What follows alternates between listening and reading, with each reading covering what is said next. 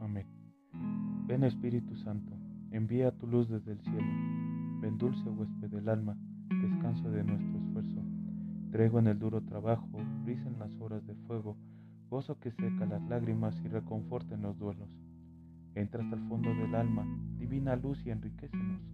Rega la tierra en sequía, sana el corazón enfermo, lava las manchas, infunde calor de vida en el hielo y guía al que tuerce el sendero. Amén. El día de hoy vamos a reflexionar sobre el Evangelio de Mateo, capítulo 9, versículo 35, y el capítulo 10, versículo 1, y los versículos 6 al 8. El día de hoy vemos la actitud del Maestro que va pasando por las ciudades, predicando el Evangelio, y esta predicación la refuerza con los milagros. Pero hay algo que falta, más bien falta mucho que hacer, porque ve a la muchedumbre como ovejas sin pastor. ¿Qué debemos de hacer? Pues rogar al dueño de la mies para que envíe más trabajadores.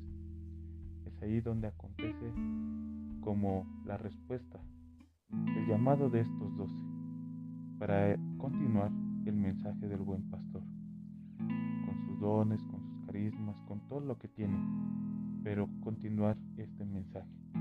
Pero les dice algo, hacerlo sin esperar nada a cambio.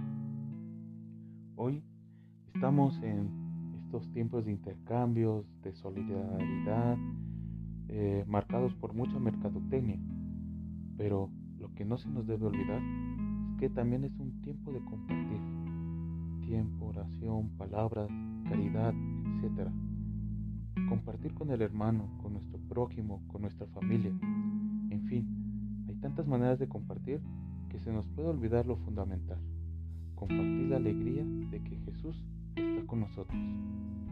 Necesitamos incendiar el corazón de los que nos rodean con la alegría y esperanza. Así que yo te invito a reflexionar. ¿Qué puedo hacer yo para llevar la buena nueva? ¿Soy capaz de compartir o solo espero una correspondencia? Soy el seminarista Obed Clavel, estudiante del seminario de Tonepanta, Nuestra Señora de los Remedios, del segundo grado de configuración con Cristo Buen Pastor. Saludando a todos nuestros familiares, amigos, bienhechores de nuestro amado seminario. Que Dios les bendiga.